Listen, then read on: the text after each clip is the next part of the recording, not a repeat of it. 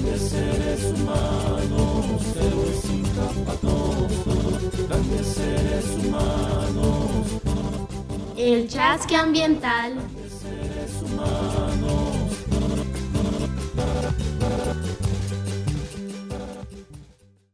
Imaineye, queridos oyentes, les damos la bienvenida a un nuevo capítulo del Chasque Ambiental. En esta ocasión estaremos hablando sobre el ciclo de agua y su gestión, esto en el marco del boletín informativo Gestión Integral del Agua como Don de la Madre Tierra, elaborado por la Fundación Aguatuya. Pero antes, quiero dar la bienvenida a mis compañeras, quienes estaremos debatiendo la situación del agua dentro de los municipios de Clisa, Tolata y Herbieto.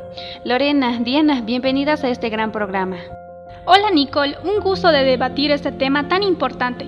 Aclaremos que toda la información que estaremos otorgando está basado al boletín de información que compartiremos en imágenes en nuestros links. Exactamente, chicas, así que comencemos hablando sobre el contexto a nivel mundial sobre el agua y su gestión, el deporte global de la plataforma intergubernamental científico-normativa sobre la diversidad biológica y los servicios de los ecosistemas de las Naciones Unidas señala que los cambios globales se han acelerado en los últimos 50 años y que el uso de la tierra por los humanos genera impactos directos tanto a los ecosistemas terrestres como a los acuáticos. Afirma que extraemos más de la tierra y generamos más desechos contaminantes para ella, y a su vez evidencia en la actual crisis climática que está directamente conectado con el comportamiento inconsciente de la humanidad en cuanto al consumo de los recursos. Y en Bolivia, el 2013, el Programa de las Naciones Unidas para el Desarrollo presentó investigaciones sobre el impacto del cambio climático. Considera que es uno de los países que menos incide en el cambio climático, al ser muy baja su emisión de gases de efecto invernadero, pero es el más afectado y se debe a varias razones, como por ejemplo la extrema pobreza, los ecosistemas variables, la deforestación, el clima inestable y los glaciares tropicales. El cambio climático en Bolivia está afectando los sistemas acuáticos, los bosques de neblina y páramos, provoca migración y riesgo de extinción de especies de animales y la aparición de plagas y enfermedades como el dengue. Sin embargo, en Clisa, uno de los mayores impactos que sufre la población es la amenaza permanente del bajo nivel de disponibilidad de recursos hídricos con precipitaciones entre 500 a 700 milímetros anuales, es decir, que llueve poco, con tendencia a disminución y presencia extrema de temperatura. Estas características inciden en el desarrollo de los cultivos y el sector agrícola, afectando el cultivo por la sequía, provocando pérdidas importantes para los productores. En cuanto al saneamiento del sistema del alcantarillado, 2.174 cuentan con el servicio. 2.201 viviendas tienen conexión a pozo ciego, 249 viviendas están conectadas a cámaras sépticas y 11 viviendas no cuentan con ningún tipo de infraestructura, defecando al aire libre.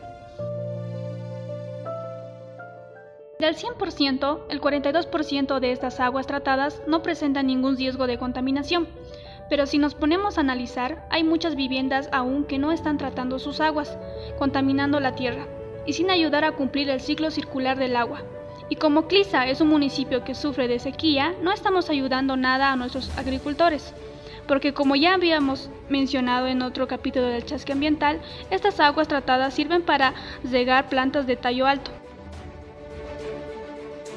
Exactamente, Lore. A diferencia del municipio de Clisa, en Tolata tenemos solo una planta de tratamiento de aguas residuales que abarca solo cuatro comunidades del centro urbano, quedando afuera muchas zonas del área rural.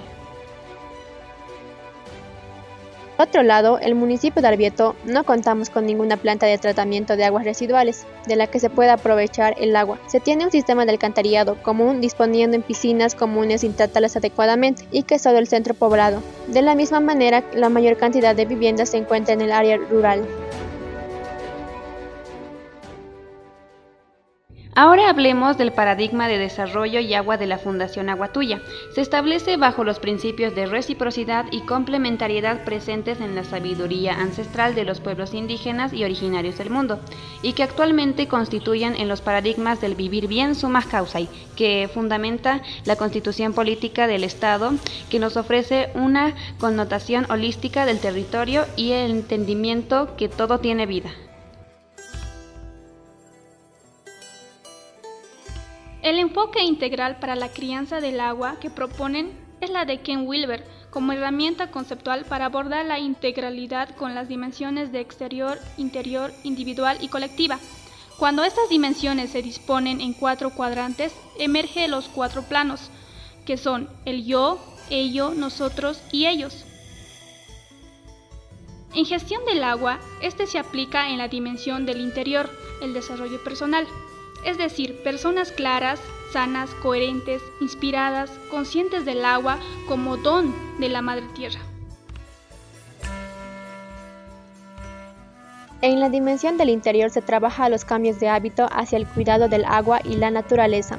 También se trabaja los componentes integrales de los facilitadores del territorio y una ejecución técnica de excelencia. En la dimensión colectiva se trabaja el cambio de paradigma cultural y recuperando la relación colectiva y afectiva con el agua y con la naturaleza. Y para concluir en la dimensión colectiva, interobjeto trabaja la aplicación de integridad en la gestión, es decir, se aplica todas las dimensiones en los cuatro cuadrantes y planos. Qué lindo entender que la resiliencia puede conectarse en estos proyectos modernos de saneamiento. Así no perdemos la esencia de nuestros ancestros y aplicamos esos saberes adecuados a nuestra actualidad. Por ello en Clisa y Tolata tenemos las plantas de tratamiento de aguas residuales que cumplen estos enfoques, ya que la Fundación Aguatuya trabaja en ellos. Y si quieres saber más de estas plantas y su funcionamiento, te invitamos a escuchar los capítulos 8 y 9 del Chasque Ambiental, que están publicadas en nuestras plataformas de Facebook y YouTube. Exactamente, Nicole. Me encanta la idea de poder tratar nuestras aguas en el municipio de Clisa y poderle devolver a la tierra una agua limpia y tratada, sin contaminantes, ya que de eso se trata el ciclo urbano del agua.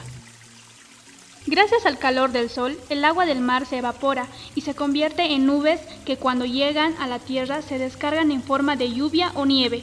De esa forma llegan a los ríos, lagos y se infiltran en fuentes subterráneas. Luego vuelve el agua al mar y a empezar de nuevo. El ciclo del agua es la forma en la que el agua circula por el planeta y que incluye todas las cosas que acabamos de escuchar. Pues sí, las incluye. Lo que vamos a agregar en esta parte de la charla son las cosillas que muchas veces se olvidan contarnos y que resulta que son importantísimas para que podamos aprender mejor cómo funciona nuestro mundo. Lo cierto es que los árboles son los grandes olvidados, hacen el 90% del trabajo, pero a la hora de recibir el crédito todos pensamos que es el sol el único que evapora el agua, que solo gracias a él el ciclo del agua existe.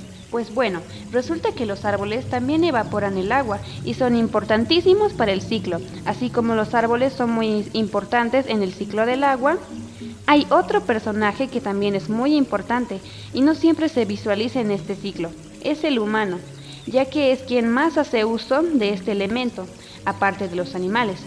Por ello, somos nosotros quienes tenemos que cuidar el agua y debemos ayudar a que el ciclo urbano del agua se haga posible usando correctamente el alcantarillado, usando de manera consciente el agua y reduciendo el consumo de, en algunas actividades. En el siguiente programa estaremos hablando sobre el cuidado del agua y así podremos profundizar este tema. ¡Wow! ¡Qué interesante, Lore! Qué bien que podamos transmitir este mensaje a la población, que somos nosotros quienes podemos aportar al ciclo del agua. Sin embargo, si quieres que hablemos de otros temas que respetan al saneamiento, puedes ponerlo en la casilla de comentarios de la publicación. Exactamente, Diana. Y con esta propuesta abierta concluimos con este capítulo del chasque ambiental. Les esperamos en nuestra siguiente publicación. Síguenos en nuestras redes sociales. Somos Nicole, Diana y Lorena de la Brigada Ambiental Tucuininchefpa. Guardía Cama.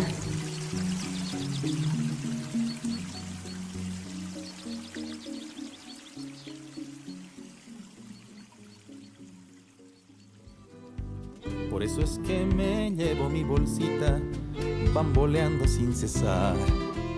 Este programa llegó gracias a la cooperación suiza en Bolivia, los gobiernos que mejoran su gestión en residuos sólidos, la Fundación Agua Tuya y el Betas. Nos queda poco tiempo en este mundo si todo es desperdiciar. Todo ese desperdicio tarda siglos y nosotros no podremos reparar todas esas